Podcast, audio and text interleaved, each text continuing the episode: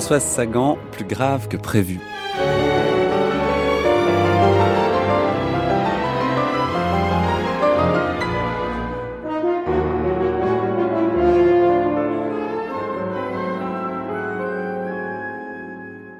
Bonjour à toutes et bonjour à tous, bienvenue, nous partons ensemble pour le deuxième épisode de cette grande traversée de l'été consacrée à Françoise Sagan. Aujourd'hui encore, vous l'entendrez à la fois drôle et grave, franche et dissimulatrice aussi, dans cette émission qui nous conduira jusqu'à midi 30 en suivant, comme hier, un chemin en quatre temps une heure d'archives pour commencer, ça c'est dans quelques instants.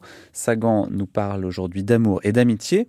Et puis d'amour et d'amitié, je ne sais pas s'il en sera question entre ces différents biographes euh, qui me rejoindront ici. Ils seront quatre, chacun avec une vision différente du personnage. Ce sera à 10 heures. Et puis à 11h viendra le moment du documentaire. Nous raconterons les échappées, les escapades de Sagan qui fuyait l'ennui, alors parfois dans le Lot, parfois à l'étranger, parfois simplement dans les bars de Paris. Enfin, pour finir, le retour au texte lui-même. L'écrivain Bruno Tessarek viendra nous lire des extraits des romans de Sagan et les commenter. Il a choisi de parler plus précisément de ce qui se passe pendant la Seconde Guerre mondiale. Il y en a trois. Vous l'entendrez à midi.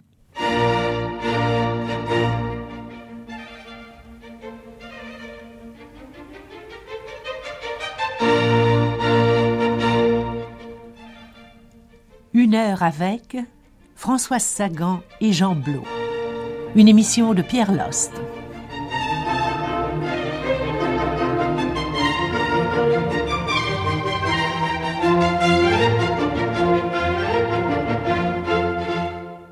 La sortie d'un livre de Françoise Sagan est toujours un événement littéraire. Aujourd'hui, l'auteur de Bonjour Tristesse publie chez Julière son septième roman qui est intitulé Le garde du cœur. Françoise Sagan, pourquoi ce titre, Le garde du cœur Parce que c'est un résumé assez euh, précis de l'histoire. Voilà, simplicité, à tout seigneur, tout honneur. Donc Sagan parle d'amour et du vague à l'âme euh, dans les 50 minutes qui arrivent. Ce sera à la fois à travers le prisme de sa vie, évidemment, car on aime bien l'interroger sur euh, sa vie personnelle. Il est vrai qu'elle intrigue. Et également dans ses romans, comme ici, au micro de Pierre Lost. L'amour, c'est une c'est comme un caillou, veux je dire, c'est pas une chose. Euh, l'amour, c'est une passion.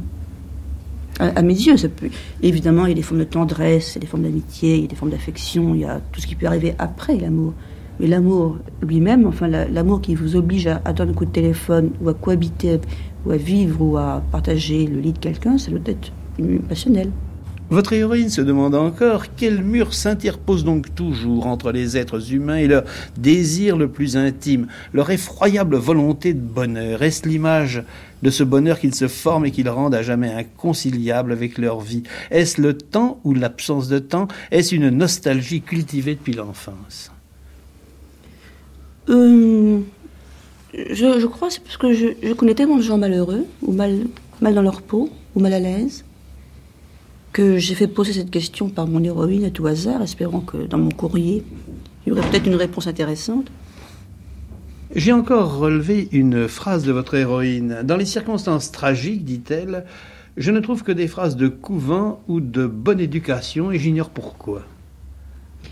Eh ben, ça, je dois dire que c'est aussi un trait commun. C'est quand les choses se déglamment ou deviennent un peu folles, enfin un peu. Hein, j'ai toujours tendance à essayer de les ramener dans des proportions tout à fait convenables, enfin décentes, où chacun puisse reprendre son souffle, avec des mots tranquilles, paisibles et apaisants, comme euh, finalement il fait beau, ou tout va bien, ou prenons une tasse de thé, je veux dire. C'est un réflexe, j'ai horreur des scènes, euh, des cris. Les gens deviennent de plus en plus exhibitionnistes, et il devient extrêmement difficile de ne pas savoir, par le menu, ce que font vos amis avec qui et de quelle manière et comment. Je ne sais pas si vous remarqué ce flot, même dans les journaux d'ailleurs. On apprend euh, j'aimais un tel, je l'aime plus parce que, enfin, des raisons précises. Et je trouve ça très pénible. On peut très bien vivre, euh, je ne dirais pas vivre, vivre, vivant caché, que ce n'est pas possible, mais on peut très bien vivre sans expliquer euh, ces histoires ou de lit ou de ou même de cuisine. Elle dit encore Tous les hommes que je rencontre finissent par me raconter leurs soucis. C'est la même chose. Mmh. C'est un don que j'ai jusqu'à mon percepteur qui me narre ses démêlés conjugaux. Vous aussi, on vous fait beaucoup de confidences Énormément, oui. Je suis un véritable cabinet psychiatrique. Vous donnez des consultations Bah, euh, pratiquement, les gens viennent, se plaignent. D'ailleurs, j'aime bien, moi, je me suis, j'aime bien. euh, les gens parlaient d'eux-mêmes. C'est- intéressant. Il me, il me passerait pas par la tête d'utiliser une seconde, une confidence, même pour, euh, pour écrire, mais un être humain, c'est toujours intéressant. Et vous croyez que vous pouvez leur apporter quelque chose? D'ailleurs, s'ils viennent se confier à vous, c'est que vous leur apportez quelque chose. Oh, vous savez, pour beaucoup de gens, le simple fait d'être écouté remonte le moral. Alors, même si mes conseils sont idiots ou en tout cas inopportuns, le simple fait qu'on les écoute et qu'on s'intéresse à eux, c'est ce qui est la passion de tous les êtres humains que je connais, suffit. Et c'était le 8 mai 1968, à peu près 20 ans plus tard, en 81, François Gonnet, Le Jardin des écrivains. Je me demande, euh, François Sagan, si dans votre jardin, il est possible pour vous d'imaginer qu'il y a encore la présence d'un homme. Est-ce qu'il peut y avoir un homme en permanence dans votre vie Oui, oui. J'étais mariée deux fois, mis une fois un an, Oui. et puis une, une seconde fois dix ans. Alors pourquoi ça n'a pas pu euh, se poursuivre? Parce qu'il est impossible que le couple euh, cohabite? Il est préférable d'avoir une autre solution, euh, celle que préconise Françoise Dorin avec... euh, Je crois qu'il n'y a pas de solution pré- préconisée. Il y a des, gens avec qui on peut plus ou moins vivre. Des- j'étais- moi, j'étais tout, à fait heureuse chaque fois avec les, euh, mon second mari, par exemple. C'était très bien. Puis, les, je sais pas, les gens, les gens se séparent parce que la vie les sépare. Il n'y a pas de. La vie sépare. Puis on peut vivre avec quelqu'un un an, puis deux ans, puis ça s'arrête, puis ça freine. Il n'y a pas de. Donc il ne faut pas vivre ensemble, peut-être. Si, mais pas, pas, pas- pas tout le temps, tout le temps. Où il faut peut-être euh, un petit, un petit peu, puis séparer un petit peu, puis c'est une certaine liberté. Ça dépend des caractères. hein, C'est une question de. Je crois pas qu'il y ait du tout qu'il loi. Il y a des gens qui doivent vivre ensemble pour se sentir à, à deux. Il y a des gens qui doivent être un peu séparés pour se sentir euh, bien. Ça dépend tellement. de- euh, vraiment, j'ai mal fou croire en généralité. Là. Les héroïnes de vos romans euh, étaient fascinées par l'homme mûr. Hum. Est-ce que maintenant elles vont l'être par l'homme plus jeune? Non, je crois pas. C'est le héros de la femme fardée, c'est Julien. Il a, il est pas mûr, c'est un enfant, mais c'est un enfant de 45 ans. Je sais pas. Là, vous ne pensez pas que vous allez regarder du côté des, des jeunes hommes qui arrivent et qui seront les hommes forts euh, du Je crois, je 21e crois pas, siècle ils, je crois pas, ils ont l'âge de mon fils, ce serait effrayant. Vous adorez rire. hein. Ah oui, oui. Passion numéro un. D'ailleurs, c'est Alain qui disait le rire est le propre de l'amour.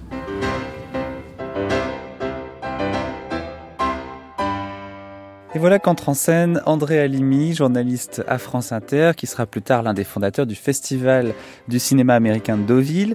Il enregistre en janvier 1973 des entretiens assez libres avec Françoise Sagan, édité d'ailleurs depuis au Cherche Midi sous le titre Tout le monde est infidèle, et dans lequel il laisse sa curiosité se déployer sur à peu près tous les sujets, notamment les questions les plus intimes. Est-ce que les Mhm. Est-ce que vous craignez les chatouilles Euh, ça dépend des heures. La journée, je- Il y a des heures pour les Oui, oui. chatouilles Quelles sont les bonnes heures les mauvaises heures dans la journée, je déteste ça. Le, le soir, ça va mieux. Je suis plus détendue, mais la journée. Et vous pouvez rire longtemps, par exemple, si on vous chatouille, ça peut... Oh non, non, j'arrête tout de suite, je peux pas supporter Ah, ça. vous n'aimez pas ça, vous Ah supportez non. pas ça. Non, non. C'est ridicule, enfin, c'est les jeux d'enfants. Je, je suis pas contre les jeux d'enfants, mais il y a une limite quand même. Et, est-ce que vous chatouillez votre fils? De temps en temps. Mais vraiment, euh, disons, euh, tous les deux mois, quoi. Je- Pour sortir de soi, c'est- les chatouilles, c'est amusant, non? Ça vous... On est bloqué quelquefois, non? Si on vous chatouille, on est obligé vraiment euh, de réagir d'une façon un peu violente ou d'une façon un peu désordonnée. Non, les chatouilles, ça me, ça me dérange pas. Ce que je peux pas supporter, c'est qu'on me touche le visage. Pourquoi?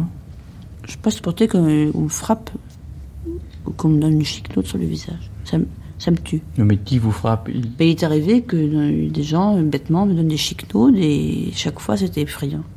Vous réagissez violemment, là. Oh, oh, affreux. J'ai même honte de moi après. Je peux, je peux tuer. Enfin. Pas non. je pourrais tuer, oui. On s'amuse maintenant. On s'amuse. Non, moi j'avais envie de reparler de nymphomanie, mais est-ce que c'est un bon sujet ou un mauvais Bon, sujet euh, dans mon cas, non. Je suis pas... Pas dans votre cas seulement, enfin dans l'absolu. la- Ah, en général, la général. sexualité en général. Oui. Moi je pensais que, que les femmes avaient, avaient des raisons de se plaindre des hommes, non Ah bah, il y a des femmes qui se débrouillent très mal. Ou alors c'est des hommes qui se débrouillent très mal. Enfin, les femmes qui se débrouillent très mal, ça veut dire par là que c'est une femme qui, qui tombe sur un homme qui se débrouille très mal. il y a beaucoup d'hommes qui se débrouillent mal.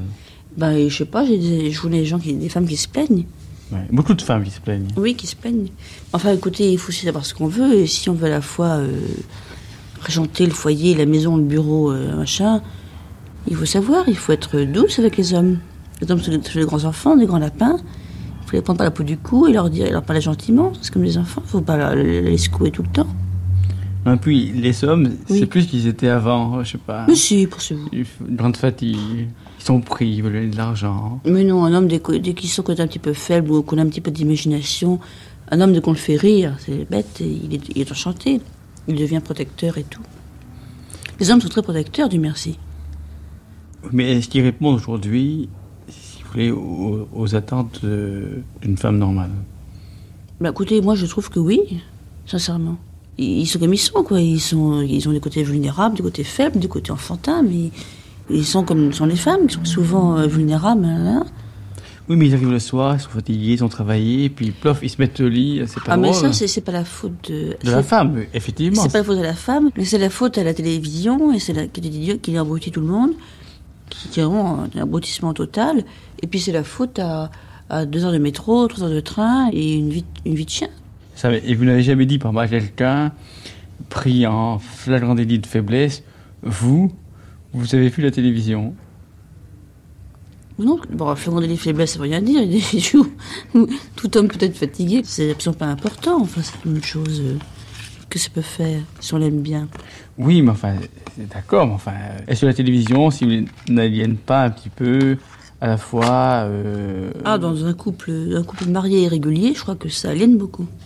et ne- même dans un couple non marié un couple irrégulier, euh, les couples irréguliers tiennent par ça, ils tiennent par ce fond qui, est la passion physique ou qui est l'attachement physique, en plus de l'attachement moral d'ailleurs.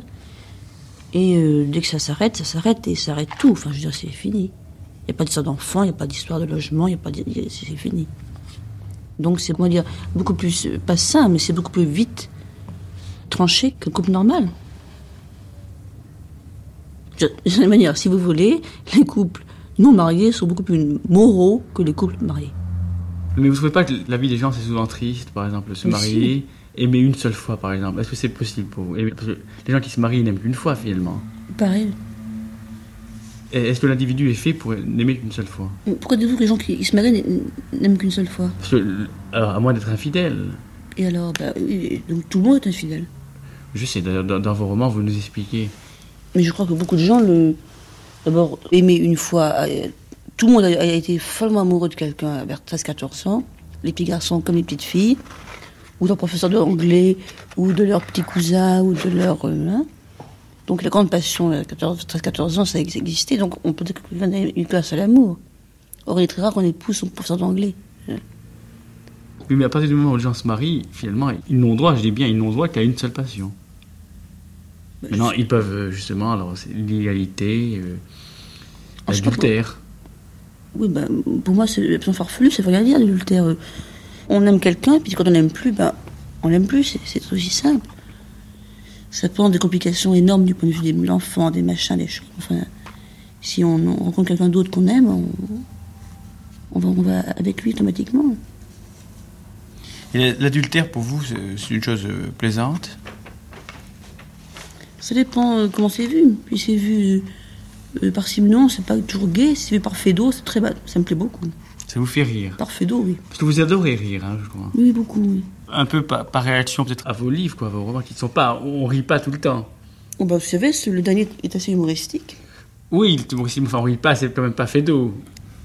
Et puis j'en ai écrit un qui était uniquement humoristique. Les gardes du cœur, c'était uniquement humoristique. Et vous n'avez pas envie de faire rire aux éclats? Vraiment de faire rire aux éclats, soit au théâtre, soit... euh, de faire rire, vraiment, euh, de trouver... Non, Mais- alors là, vous devenez... Alors, Ça m'est arrivé, monsieur. Ça m'est arrivé, monsieur. Château en Suède, vous auriez bien Oui, ri. château, château- oui d'accord. Non, mais Le cheval évanoui, les gens se tordaient de rire aussi. La robe mauve aussi. Il y a, il y a il y a eu quelques flops. hein. Quelquefois, il y a aussi le, le thème du temps qui passe, de l'âge. euh. Dans le dernier roman, vous, vous disiez, je, je crois, je m'imagine euh, quand j'aurai 70 ans, avec, Oui, je, je ferai ça qui jury, avec ça euh, qui fait- tout ça. Dis, c'est euh. ça qui a fait éclater de rire les gens qui me connaissent. Ont- Oui, oui c'est, en fait, c'est tout à fait faux. Seulement, vous, vous, vous envisagez la vieillesse, vous, vous y pensez maintenant. Non, pas du tout. Non J'y pense pas encore. Non, même le- ne serait-ce que le fait d'évoquer ce- cette époque où vous pourriez, etc. C'est quand même. le fait d'y- vous y pensez. Non, je pensais pas du tout à la vieillesse, je pensais aux honneurs. Oui, mais c'est malheureusement lié, la vieillesse et les honneurs. Pour dire la vérité, c'est une image absolument caricaturale de moi-même qui m'est venue par dérision de moi-même. Et ça m'a fait rire de l'écrire, de la dicter, mais. Je pense pas du tout autant. Qu'est-ce que vous pensez des gens âgés? Oh, que vous, les aimez bien vous, vous, les, vous les fréquentez ça- Ou bien ça vous agace la vieillesse? Oh, pas du tout, non.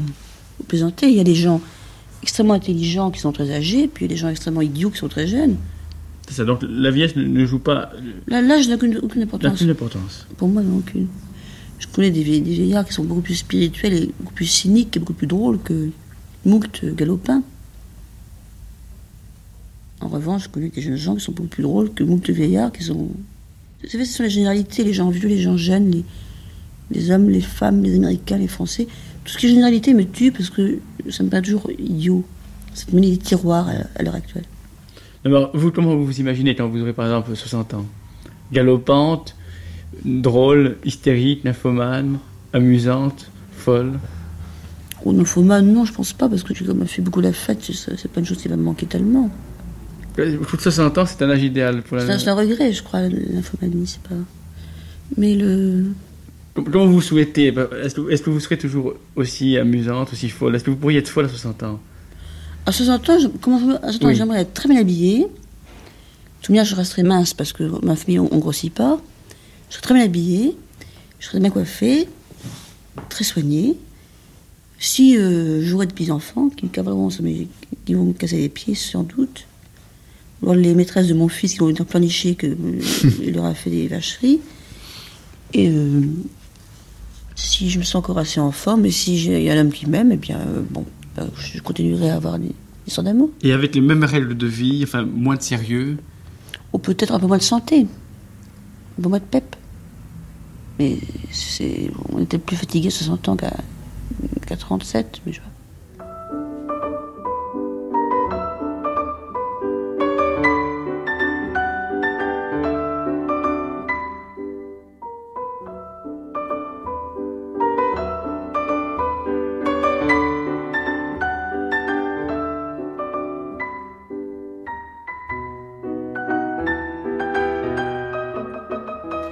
On a beaucoup interrogé Sagan sur l'amour, sans doute parce qu'elle répondait avec beaucoup d'honnêteté et aussi pas mal de pudeur, ce qui rend la conversation agréable. Sur ce sujet d'ailleurs, comme sur les autres, vous vous en êtes peut-être déjà rendu compte, elle ne dit pas de bêtises pour le plaisir.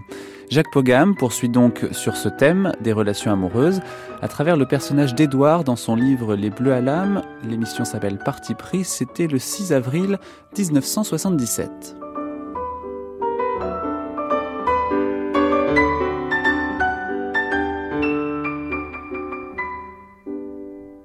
Alors dans ce livre, il y a un écrivain, il s'appelle Édouard, Oui. et lui, on a vraiment l'impression que s'il écrit, c'est en partie pour se donner dans ses livres une existence un peu plus reluisante, enfin dans ses pièces, que celle qu'il a réellement, car dans la vie, c'est un être qui est un petit peu désolant parfois. Est-ce que vous êtes dans la même situation?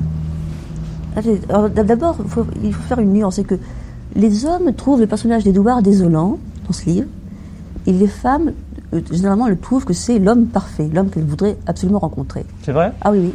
Elles sont absolument attendries, elles se disent... Un oui, homme qui aime souffrir, un homme qui aime Non. dépendant, être dépendant Un euh, homme qui est, qui est euh, follement amoureux, qui est attaché, qui est romanesque, qui est délicat, qui est courageux, qui est sensible. Enfin, c'est un rêve quand même. Oui, mais pourtant, euh, cet Édouard, à partir du moment où Béatrice euh, lui, lui dit qu'elle l'aime vraiment, il est complètement démuni, il ne sait pas que faire de cet amour, comme s'il était fait pour souffrir et être l'homme dépendant de quelqu'un qui ne l'aime que très peu. Ah non, mais ça, c'est pas exactement sa nature. C'était un peu le thème de mon livre. C'était, je- j'avais, je, je- je- je crois que quand on a eu certains rapports de force avec des gens, qu'on a eu le rôle du- de la victime ou du bourreau d'ailleurs, cette, cette situation est, est pratiquement indéracinable.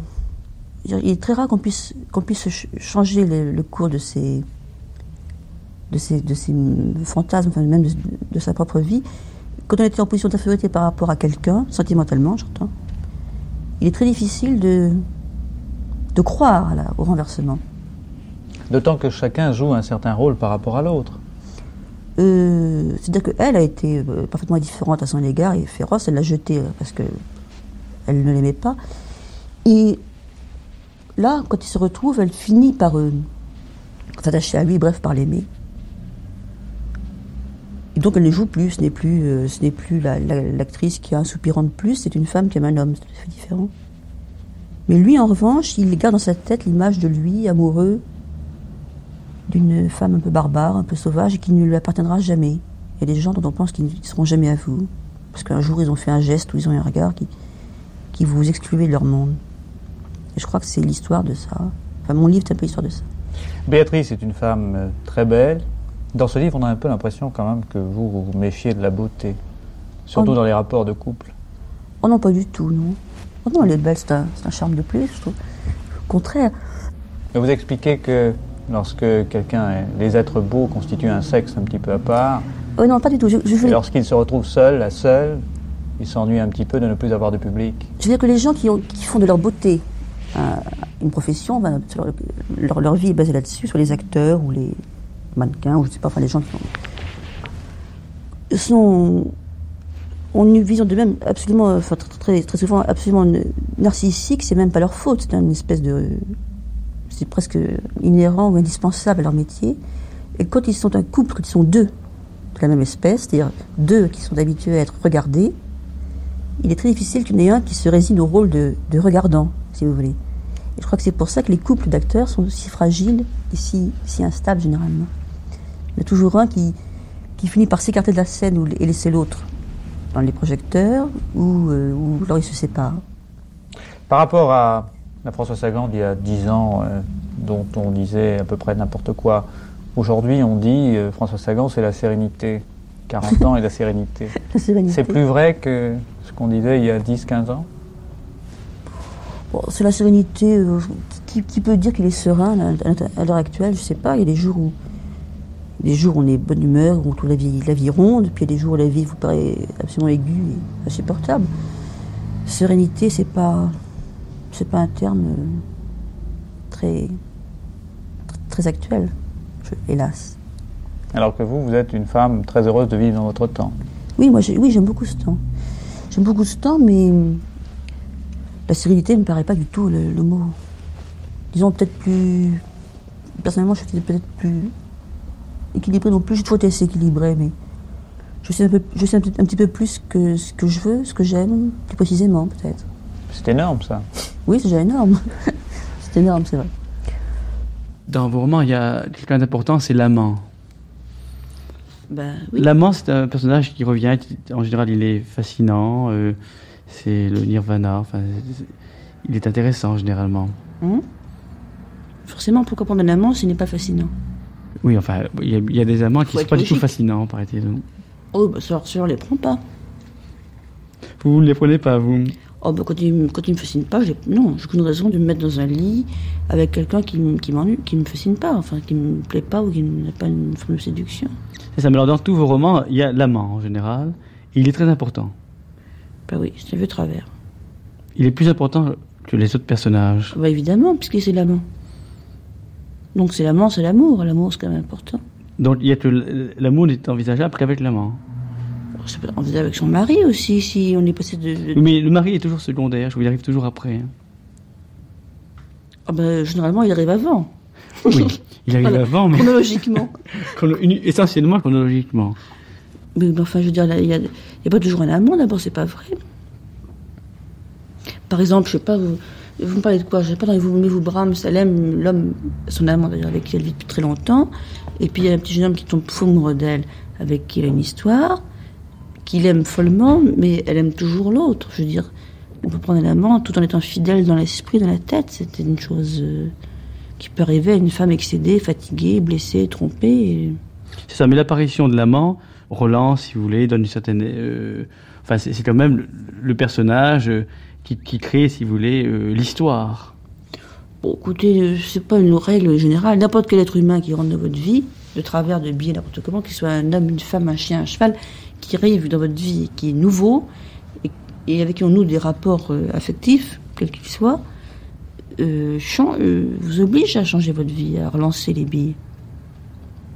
Alors, Autant que ce soit l'amant. non, je dis pas autant que ce soit l'amant. autant- euh, généralement, c'est l'amant, évidemment.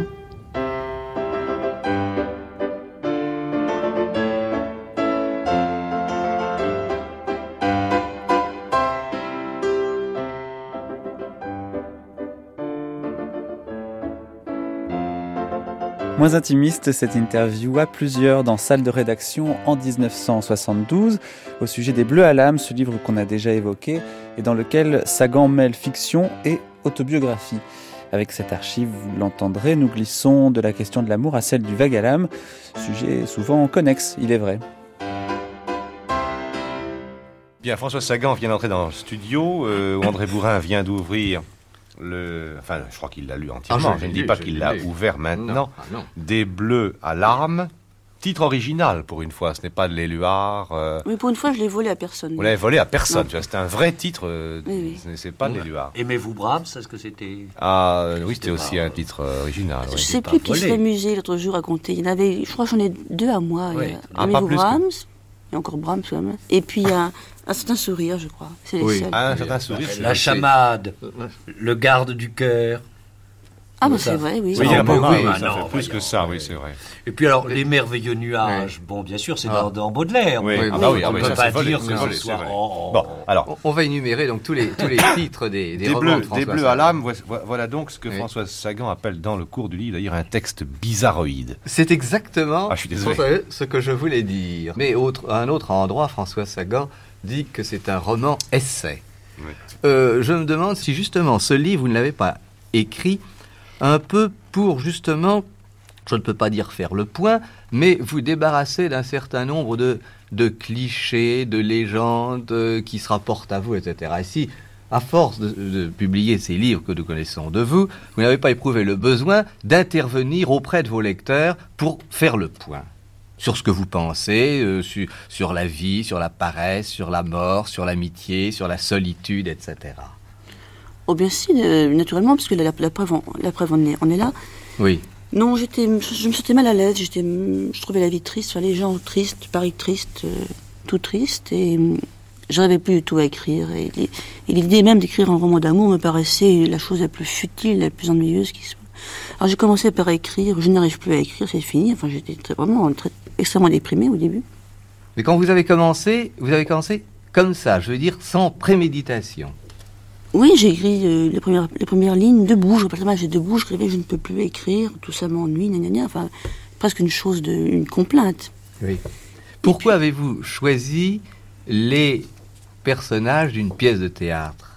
Enfin, d'une de vos pièces de théâtre?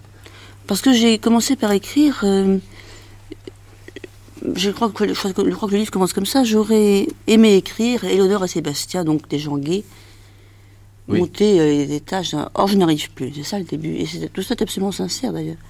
Et Oui. brusquement, quand je retrouve un petit peu d'entrain grâce à uniquement au fait d'écrire, même en me plaignant, C'est que vous aviez un, un souvenir particulièrement gai de château en Suède. Des héros, oui, j'étais ce sont, ce sont Oui. des gens qui m'ont toujours euh, paru à la fois exotiques et justement tellement en dehors de la vie actuelle, tellement peu, à la fois couvert de neige et lointain, que c'était eux que j'avais envie de voir, pas nos, pas nos contemporains, si vous voulez. Et la vie vous paraissait, au moment où vous avez commencé à écrire, vous paraissait triste. Euh, bah, c'est très indiscret de poser des questions pareilles, mais à part, au fond, c'est vous qui, qui les provoquez.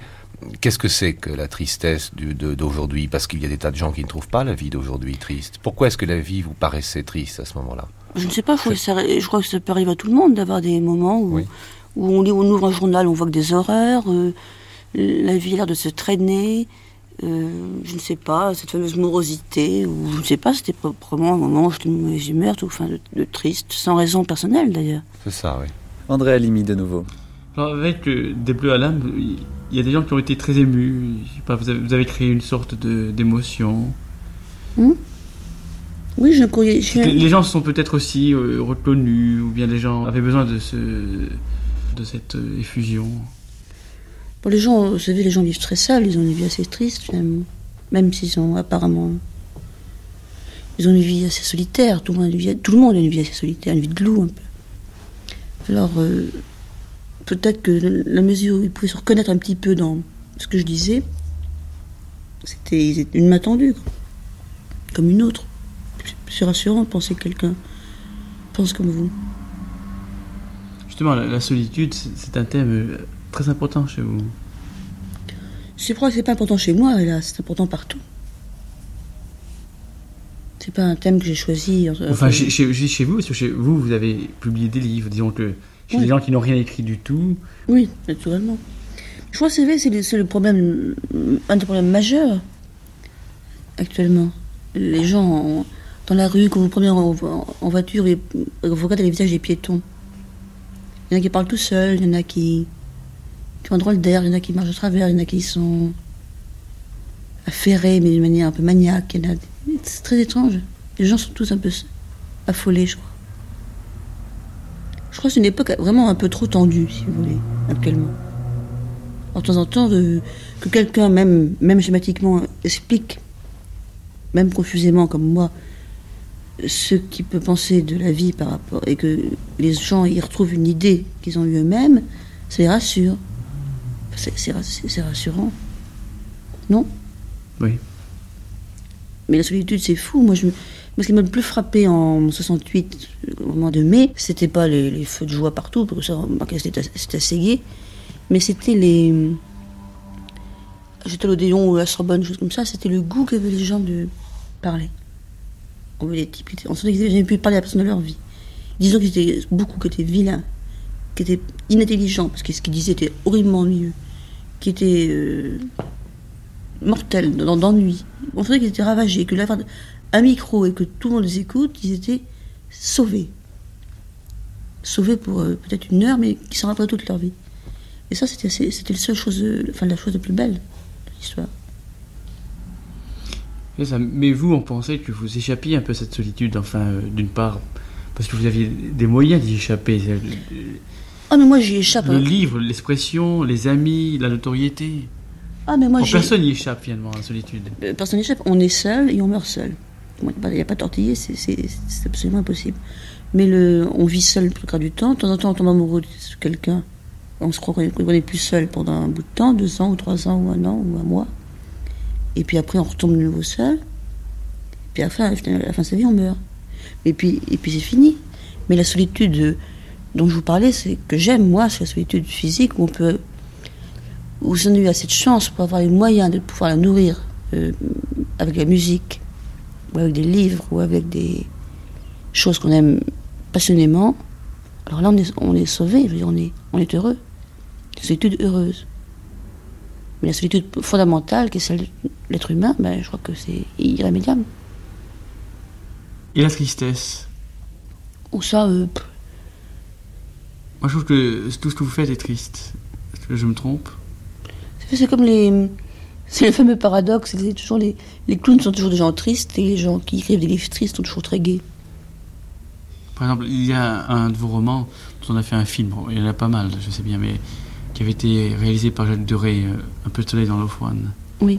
Je trouvais ça d'une. Alors, déjà, le roman était pour moi triste, mais le film était encore beaucoup plus triste. Enfin, il était vraiment. euh, Affreux, qu'est-ce que j'ai pleuré à ce film ah, c'est ça, euh, en plus, la musique, euh, d'une tristesse. Horrible. c'est- horrible. J'ai pleuré comme un vous à ce film. J'avais bonne mine en plus. C'était une projection privée avec tous mes amis qui étaient invités. Ça s'est rallumé. Moi, j'étais en larmes. J'avais, l'air intelligent. non, c'est, non, c'est très triste, oui. C'est- C'était quelqu'un d'absolu, l'héroïne. Une femme absolue, alors euh, ça coûte cher. Oui, l'absolu, plus le- la passion, plus. euh, La passion absolue, quelqu'un qui ne transige pas. Moi, Dieu merci, je ne suis pas comme ça. Je ne suis plus comme ça. Autrement, j'aurais fini comme elle. Mais euh, je connais des gens encore comme ça. Très peu d'ailleurs. C'est-à-dire qu'il y a des gens qui. Enfin, pas, pas dans ce milieu. Dans le- les, les Bleus à l'âme, il y a des gens qui se suicident. Il y a quelqu'un qui se suicide, non? Oui, il y a un type qui Donc il y a encore des gens euh, comme ça, passionnés. euh, Non, lui, il se suicide par fatigue. Par fatigue, par tristesse, par, euh, par autre chose. Elle se tue parce que l'homme qu'elle aime ne l'aime plus. Enfin, elle le croit, en. Mais là, il se tue parce qu'il n'en peut plus de fatigue, de- d'ennui, de, tranquillisant, de ces maudits médicaments qu'on vend partout, comme des petits pains, et qui font que les gens deviennent complètement coucou partout. C'est agaçant, ça aussi.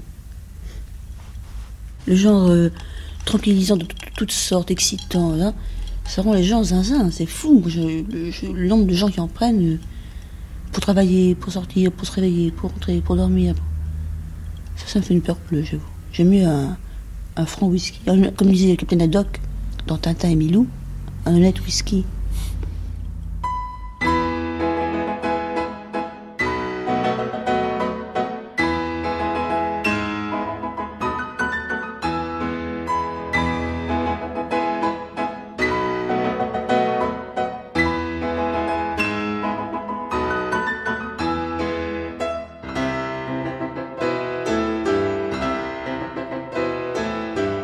Qu'est-ce qui la gêne dans la vie finalement, Françoise Sagan? Voilà la question que tout le monde se pose à la maison de la radio.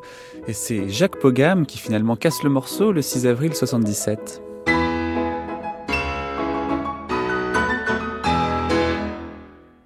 Ce qui me gêne, moi, vraiment, dans la vie? Qu'est-ce qui me gêne vraiment Je ne sais pas. Pas- De ne pas pouvoir voler, de ne. De ne pas pouvoir faire grand-chose toujours pour les, les gens autour, de ne pas être capable de rendre les gens heureux délibérément, des choses comme ça. Mais qui me gênent vraiment, matériellement, je vois pas. Ce qui voudrait dire au fond que, puisque ces formes de gêne sont assez limitées, que vous êtes, vous êtes très bien dans votre peau. Voilà. Oui, enfin, actuellement, là, maintenant, à cette heure-ci, je suis dans ma peau. Il est très possible que, que si vous me posez cette question un matin à l'aube où je suis déprimé, je vous dirais que ce qui me gêne, ce qui me gêne, c'est d'exister, de vivre et de devoir mourir, c'est possible. C'est des choses, sont des, les vérités qui vous gênent sont tellement euh, instantanées, c'est tellement une question de, de secondes. La gêne de la mort est une euh, question de seconde Je veux dire, c'est une question qui se pose de temps en temps, qui se pose pas de manière, de manière permanente. Il y a des moments où je trouve parfait le fait de devoir mourir et de devoir vivre un certain nombre de temps me paraît parfaitement euh, logique, admirable et bien fait. Il y a des moments où la vie est, me paraît ronde, parfaitement bien Il fait. vous arrive de penser que la mort est une chose tout à fait normale Oui, à mon sujet, oui. Pas, pas au sujet des autres. Enfin, l'idée que les gens vont disparaître, que j'aime, me paraît atroce. Mais pour moi, oui. Et sur quelle base vous vous fondez pour euh, dire ainsi que pour vous, ça vous paraît normal, la mort?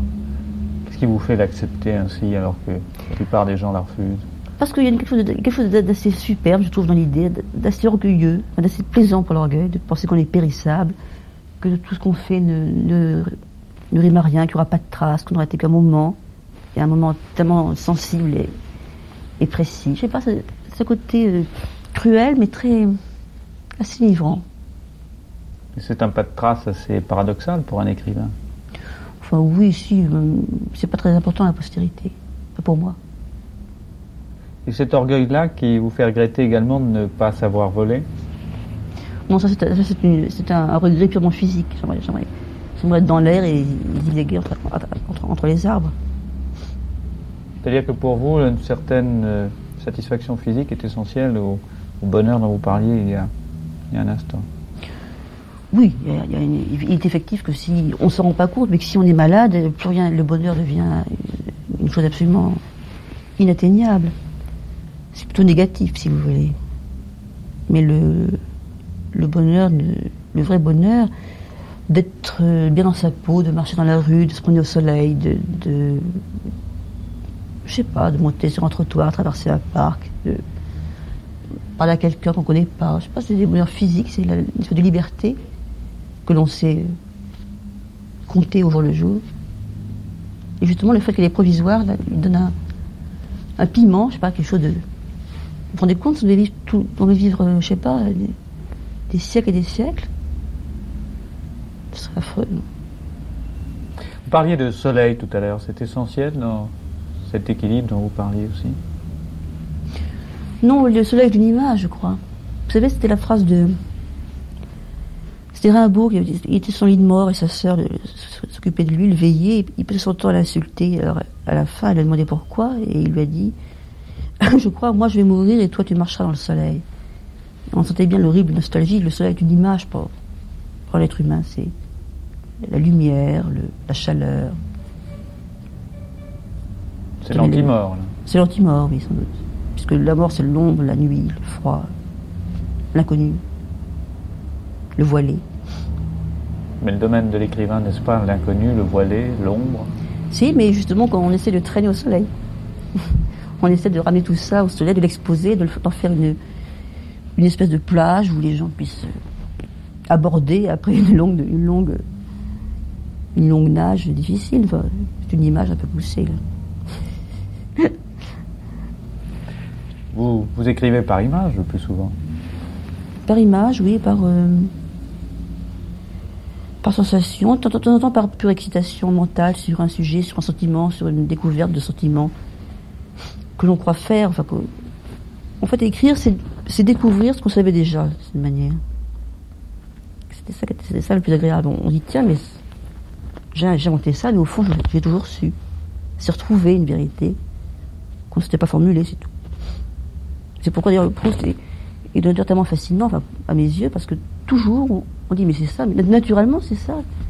Évidemment c'est ça, mais personne ne l'avait écrit avant. Et personne d'autre n'exprime pour vous ces, ces évidences-là de, de mettre en, en ligne continue ce qui n'était qu'en pointillé Si, bien sûr, il y a de- tout, tout, je vous dis, toute, toute œuvre d'écrivain, euh, Dostoevsky fait ça aussi. Par, lui, il passe par, le, par la pitié pour expliquer le, le monde, par la pitié, la, la, la compréhension. La pitié, c'est quelque chose qui vous, vous est familier? Oui. Enfin, la pitié, il y a quelque chose de péjoratif dans la pitié, mais une manière de s'épitoyer, dans, le bon sens du terme, d'avoir a priori, pour les gens qu'on rencontre, une certaine euh, sentiment de, de, de fragilité. Les gens sont fragiles.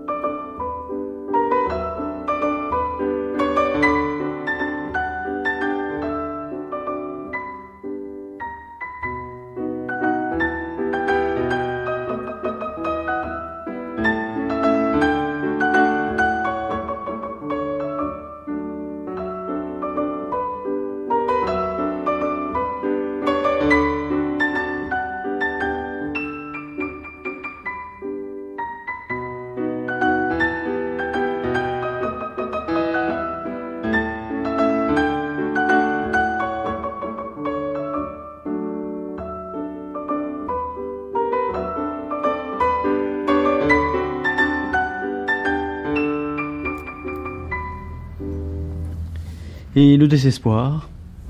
J'ai l'impression que c'est aussi un, un thème chez vous, parce que d'un côté, vous aimez la fête, n'est-ce pas? Vous l'avez dit souvent, vous aimez vous amuser. Et d'un autre côté, enfin, dans vos livres, je ne sais pas si c'est justement c'est un, un rapport direct, il y a un certain désespoir de vos personnages. Enfin, il y a, il y a des romans de vous où vous donnez envie aux gens de pleurer, enfin, ou d'être émus. Mais la vie est triste par moment. La vie est triste par moi, désespérée. Il n'y a pas de raison que j'évite de passer par là. Et quelles sont les raisons profondes de votre désespoir? Parce que chacun a, a des raisons profondes, mais qui ne sont pas les mêmes. Oh, je suis pas quelqu'un de désespéré du tout, je suis quelqu'un de très gai. Oui, gai dans la vie peut-être, mais dans vos romans, il y a quand même il y a une note de désespoir. Ah, bah c'est très connu que les clowns sont tristes et que les gens qui écrivent des livres tristes sont très gays. Non, mais alors pour quelle raison? Est-ce que c'est la hantise de la mort? Est-ce que c'est Parce que je trouve strictement dégoûtant de mourir un jour. Ça me dégoûte. Cette idée, je vais mourir un jour, que les gens que j'aime vont mourir un jour, je trouve ça infect. Sincèrement. Je trouve pas ça bien. Pas convenable. vous On vous, met, rien- on vous met sur la tête avec une machine à penser qu'à votre cerveau. On vous donne plein de cadeaux qui sont la vie, les arbres, les soleils, les printemps, les automnes, euh, les autres, les enfants, les chiens, les chats, tout ce que vous voulez. Et après, on vous dit, ben, on sait qu'un jour, hop, on va, vous, on va vous, vous enlever tout ça. C'est pas gentil. C'est pas bien. C'est pas honnête. si vous voulez mon avis. Mon désespoir vient de, de ça en grande partie, enfin, quand j'en ai. Puis c'est tout.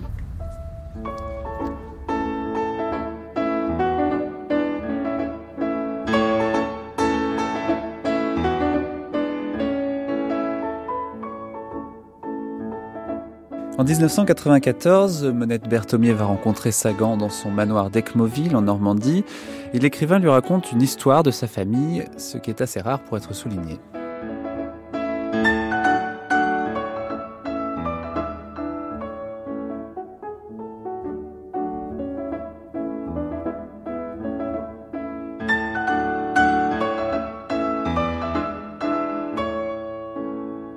Le corbeau et le renard. Maître corbeau sur un arbre perché tenait en son bec un fromage. Maître fromage, par l'odeur alléchée, ça va. Oh. Je dois avoir euh, 34 ans, 35 ans. J'étais encore, j'étais en, huit- en, huit- en, en- j'étais en cinquième. Oui? Oh, Décidément, vous étiez vraiment une enfant En cinquième. très en avance. Ma, ma mère avait eu beaucoup de mal à me faire admettre dans cette école, mais enfin j'étais. Justement, derrière moi, là, euh, Mhm. dans, dans ce- cette euh, superbe maison, Mhm. il y, a, il y a deux tableaux de Madeleine Quarez. Oui, c'était la, la sœur de mon père, Oui, qui était peintre, voilà. oui. et qui qui en a, qui en a fait plusieurs, il en a fait d'autres. Et Je, je- il y en a- deux que j'ai trouvés dans un, à la porte de Vanves, curieusement, qui étaient en vente à la porte de Vanves. Avait, elle avait assez- pas mal de talent, je trouve ça assez charmant comme ça. C'est une femme qui, était, mon père l'aimait beaucoup, et elle s'est suicidée, elle s'est jetée du France, le bateau de France, en rentrant du Canada, elle avait épousé un Canadien, elle s'est jetée du gros bateau. Et c'est resté comme ça une mort mystérieuse, enfin a... Oui, Ah oui. Oui, très mystérieuse. Moi, je, je, j'étais- je, à l'époque, je ne sais même pas si j'étais née, je ne me rappelle plus. C'est très vieux comme histoire. Mais j'ai vu des. J'ai vu des moi, ce a fait, des portraits d'elle, elle, elle était, elle était pas mal en plus. C'est drôle de tomber sur des- un tableau d'une tante qu'on ne connaît pas dans, à la porte de vent en cherchant des.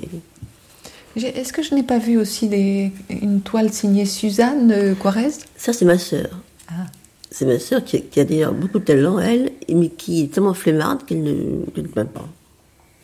C'est par pure paresse. Autrement, elle est assez douée. Je, je, je trouve même que c'est J'ai une, j'ai une nièce qui, et sa, sa fille, qui, qui s'appelle Cécile, peint aussi. Cécile, elle a peint quoi? Il y a des choses- il y a des choses ici. de- Est-ce que vous aimez les, les personnages euh, euh, faibles, enfin un peu, un peu paumés, un peu. Mhm. Je vois dans Bonjour Tristesse, vous, euh, je suis Cécile, vous, vous l'aimez bien, elle vit au gré des autres, elle est pauvre, elle est faible, enfin ça semble. Vous la protégez un petit peu. Hein.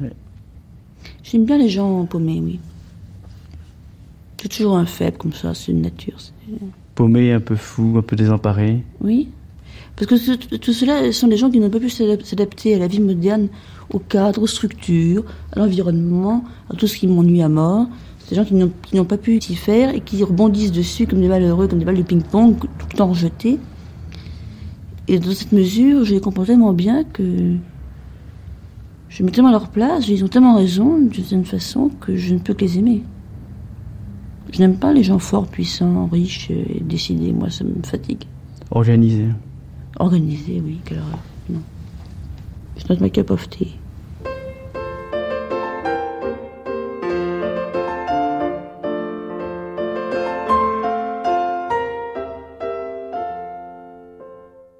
Un dernier extrait, toujours en compagnie d'André Alimi, c'était en janvier 1973.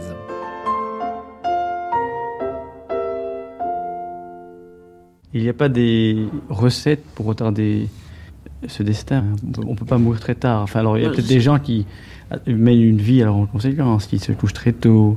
Mais ça sert à quoi de mourir vieux si on n'est pas aimé, s'il n'y a personne pour vous tenir la main, ou pour vous dire j'ai envie de toi, ou pour vous n'importe quoi? Ça sert à rien d'avoir 70 ans, 90 ans. C'est inutile. Oui, mais enfin, on est présent. On est là. On oui. est là? Il vous reste les arbres peut-être, et les fleurs, et les oiseaux, mais on fait quand même quelqu'un d'autre, c'est bien important. Et ça, vraiment, euh, je trouve qu'à un moment, il faut quand même se faire une retraite honorable. C'est Oui, la raison essentielle de, de ce Ah oui, désespoir. ne, ne- ne- ne plus être aimé, ne plus plaire, ne plus sortir, et que chaque sortie ne puisse pas comporter une part d'aventure, ça me paraît lugubre. Non, mais ce qui est étonnant, c'est que vous ayez eu cette euh, hantise à un âge où, justement vous auriez pu vous en passer. On a cette hantise euh, quand on a euh, 45 ans, 50 ans, mais vous, dès le départ, vous l'aviez eu, cette hantise? Ah, j'ai été très précoce. Très précoce. Mais Mm. alors, je- c'est ça qui est étonnant, vous comprenez. euh, des- dans, vos premiers romans, on trouvait déjà ce désespoir, alors que vous auriez très bien pu. à ce- à ce- il y a des âges où on ne sait pas qu'on va mourir. Vous savez, j'ai lu, euh, j'ai lu Proust assez jeune, je peux dire, et j'ai toujours été fascinée par l'idée du temps. Ça m'a paru toujours le seul Dieu euh, réel, c'est le temps. Et euh, toute ma vie, j'étais fascinée par le temps qui passe, comme il change les gens, comment il les rend bien, comment il les rend mal, comment, comment il les abîme, comment il- quelquefois au contraire il les rehausse. Et j'ai toute ma vie vu que c'était la, seule chose qui était importante. Et vous avez essayé d'en faire un, un allié ou un ennemi? Oh, je sais, de- on pourrait l'en faire. C'est un, une manière, c'est une. dire, pour les chrétiens, c'est c'est leur Dieu. Pour moi, c'est le mien, c'est leur- mon Dieu, c'est le temps.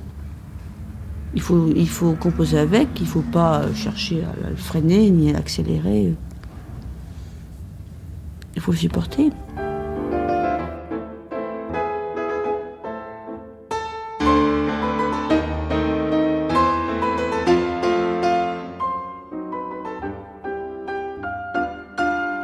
Le temps qui continue de couler aujourd'hui sans Françoise Sagan, disparue le 24 septembre 2004, et dont nous revisitons toute cette semaine sur France Culture La vie et l'œuvre entre 9h05 et midi et demi. Alors que quatre de ces biographes me rejoignent au studio 135 de la Maison de la Radio pour la table ronde qui arrive, c'est pour dans quelques secondes. Françoise Sagan, plus grave que prévu, au micro Mathieu Garrigou-Lagrange, Jean-Claude Loiseau pour la réalisation à qui l'on doit ces valses de Schubert, Archivina Cécile Rogue.